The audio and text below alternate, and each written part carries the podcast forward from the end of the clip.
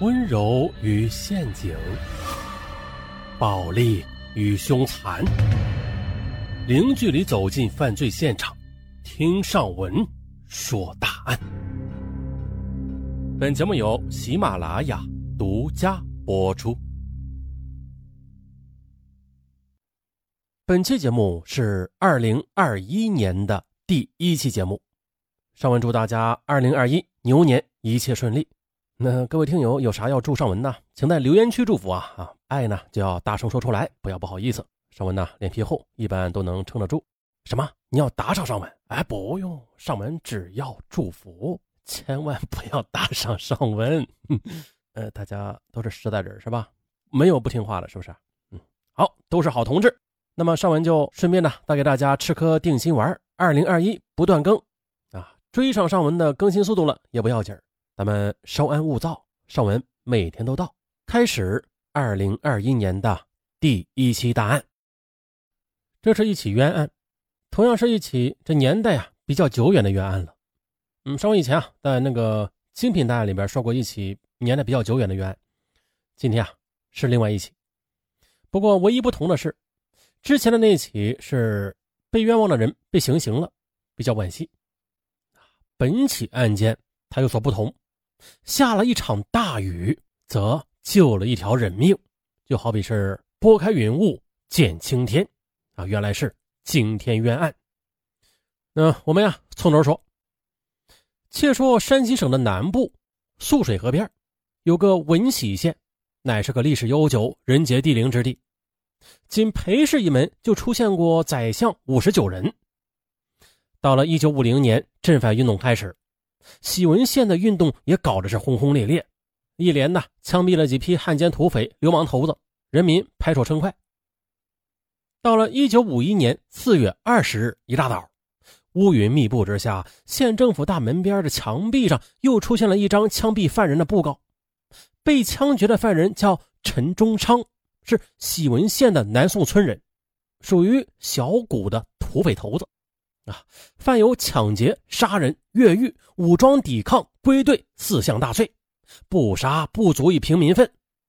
以下是布告内容：布告，文刑字第十四号，是由枪决惯匪头子陈忠昌。首匪陈忠昌一贯贩卖毒品，倒卖银洋。四九年，主谋组织一股土匪，充当土匪队长，领导土匪十一名。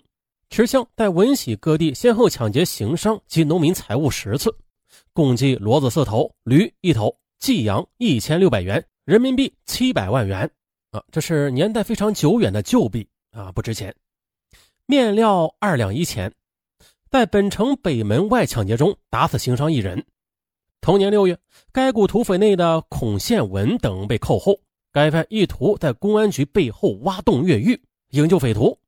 七月间呢，扩军时，该案犯系逃亡战士，抵抗不归队，组织逃亡战士十二人，携带武器，集体抵抗，并且预谋杀害干部。如此罪大恶极之匪首，破坏社会治安之罪行，依据《整治反革命条例》第九条第一项之规定，判处该犯死刑，呈请上级批准待案，定于本月二十日午时验明正身，执行枪决，以维护社会治安，巩固人民民主专政。此部即开。惯匪陈忠昌，男，年二十八岁，本县一区南宋村人，县长白桂林。一九五一年四月二十日，啊，这布告挺长，终于结束了。其实呢，这布告昨天晚上便贴出来了，只是天黑见到的人少，这天一亮便被人围了过来，大家纷纷扬着脖子去看。不一会儿呢，这消息便传遍全城，轰动全县了。原来的。这杀人布告一连出现过几次，要杀的总是这些大名鼎鼎的大汉奸、大土匪、大反革命之类的。可是这回要杀的陈忠昌却一反既往。哎呦，他可是共产党有名的民兵英雄啊！这还不算呢，陈忠昌的英雄事迹尽人皆知。他还曾任文喜县的一区五委会的主任、区干队的副队长、情报组的副组长，还有石雷爆炸组的组长。更夸张的是。一九四六年的国民党中央军胡宗南部进攻晋南解放区，占领了文喜全境。大兵压境之下，文喜县三千余民兵坚持战斗到最后，只剩下十三人了，人称“十三两黄金”，而陈忠昌便是这十三位民兵的排长，所以后来被誉名为“人民功臣”的称号，是发过奖旗的。那就这样的一位大人物，啊，这位人民功臣，他又为何一下子变作惯匪头子了呀？大家难免的议论纷纷，说啥话的都有。宣判大会的会场就设在县政府旁边的一个广场上，原定于是中午十二点行刑，会议要在上午十点前召开，各乡镇的群众需要在九点前后入场。谁知啊，不到九点呢，这天公不作美，阴沉沉的天空就突然的下起雨来，这雨一下啊，把先来的人这一群人就打散了，纷纷的到处躲雨，但是却有一个戴着草帽的老汉冒着雨赶着一辆驴车来了。就在广场边上停住车，手里仍然握着鞭杆，靠在车辕上，任凭大雨淋着，啊没有知觉一般，不再动弹。原来呢，陈忠昌的父亲陈道、陈明道赶来为儿子收尸来了。那牛车上放着一卷尾席，啊，这明眼人一看，那就知道这是干啥用的了。过了一会儿，雨小了一点，人们正期望着大会能够及时的召开，谁知啊。只片刻功夫，天边又飘来一大片黑云，天呢也是越发的黑暗了。那雨不但的又下了起来，而且是越下越大，满耳都是哗哗的水声。广场上也激起了一洼一洼的雨水。这雨哦，一直下到下午两点多，还是不见停，也不见小。赶车的老汉终于是卸下了车，牵着驴走了。他把驴牵到了一户亲戚家里寄放，又打听清了，说啊。这宣判大会已经改在明天了，便急急忙忙的上街，请人写了状词，赶着末班火车到了运城。陈明道到运城时，这天已经大黑了。不过好在的，他来过运城几次的，便摸着黑直奔山西省的法院运城分院。哎，不过好在的，那时的官员干部，不论是官大官小，都是住在机关的，二十四小时都可以算是办公的时间。陈明道，他眉头苍蝇般的乱撞，呃，找见分院的一位工作人员，名字叫车凤九。哎，这车凤九他很好啊，不像现在的某些人，哎，他没有推脱，带着他见了秦院长。这陈明道进了秦院长的办公室之后，就跪下磕头，边磕头边说：“秦院长，秦院长，冤枉啊，秦院长！”哎，秦院长吃了一惊，连忙扶起来人，请他坐下，问道：“哎，你先别急。”你是谁呀？哪里来？你慢慢说。陈明道回答：“我是文喜人，我儿子叫陈忠昌，被判了死刑。本来今天是要枪毙的，布告都贴出来了。不过苍天有眼，下起了大雨，这宣判会改在明天了。我是来喊冤来了。”陈明道流着泪，大致的述说了儿子的冤情，最后又递上了准备好的呈词。啊，那呈词啊，还是早年间的格式的语气。和那县政府的布告都存于档案，现照录于下。呈词：为冤亦不明，请求宽刑。调查底蕴事窃民子陈忠昌为抢劫一案，仅将其案内明显者陈述于后。案中所谓抢劫骡子四头，均分镜调查证明，并无抢劫之事呈送文喜县司法局在案。我家有驴子一头，更有底细手续。绝非抢劫所得，其他嫌疑自有乡民对峙，不难水落石出。知子莫若父，民子自胡宗南反攻之后，日日在家务农。所谓纠结逃亡战士抢劫之事，未免子虚乌有。民子在一九四八年夏天向新绛县贸易公司买过烟土十两，沾有在完区销售字样，至文喜被政府扣留后，经贸易公司证明确属合法营销行为。随即释放，民并不惜子死，只求调查清楚。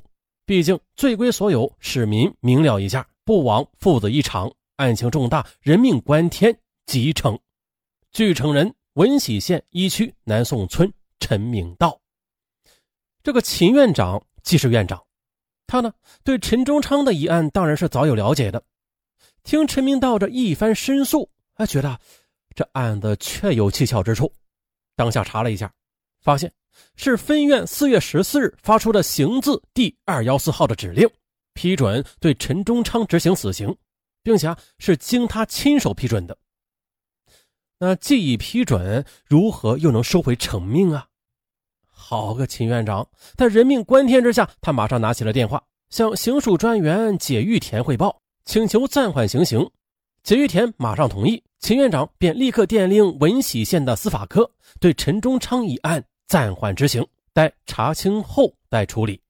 嘿，也就是因为这道命令，陈忠昌暂时的免了死刑，但。是不是冤案能不能平反，还有一番激烈的斗争呢？啊，这是后话，咱先不提。说到陈忠昌惯匪头子一案的起因，那实在是让你跌破眼镜、笑掉大牙的。这案子是在两年前，也就是一九四九年夏天发生的。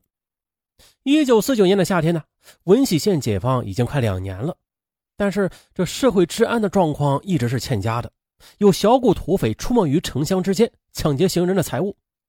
五月一日，竟在县城北门道发现一具被杀害的无名尸体。公安局费了好大的力气，仍然没有破案。七月下旬的一天呢，公安局局长郭永瑞带了几名干警从乡下办案回到机关，路过县城东大街，无意间的发现了这街边的一座饭店里有几个客人在饭店里喝酒。啊，你喝就喝吧。但是划拳的声音是很刺耳的，郭永瑞很好奇啊。这个时候老百姓都为吃饭发愁呢，那谁有闲工夫在这大吃二喝呢？于是就走进饭店里边去看，见得一张桌子边一圈坐了六个汉子，年龄都是在二三十岁。那饭桌上也是大鱼大肉摆得满满当当，十分的丰盛。再看那六个人也都是带着匪气，不像是正派的百姓。郭永瑞当机立断，下令把六个人都抓起来，押进公安局。嘿，不料的，竟然让他猜对了。一审呐，哎呦，果然是伙土匪，刚在庄二头村的村边公路上抢了人。他们正拿着抢来的钱在这吃吃喝喝呢。为首的抢匪叫孔宪文，其次是王河水、陈根友、陈麦东和陈喜堂等。又经过几次审讯，六个人又招认了另外的一次抢劫。这口供呢也与群众报案相符，按说就可以结案了。可谁知啊，因为一点小小的差错，从而牵扯出了一大批人。那到底是何差错？我们明天再说。拜拜。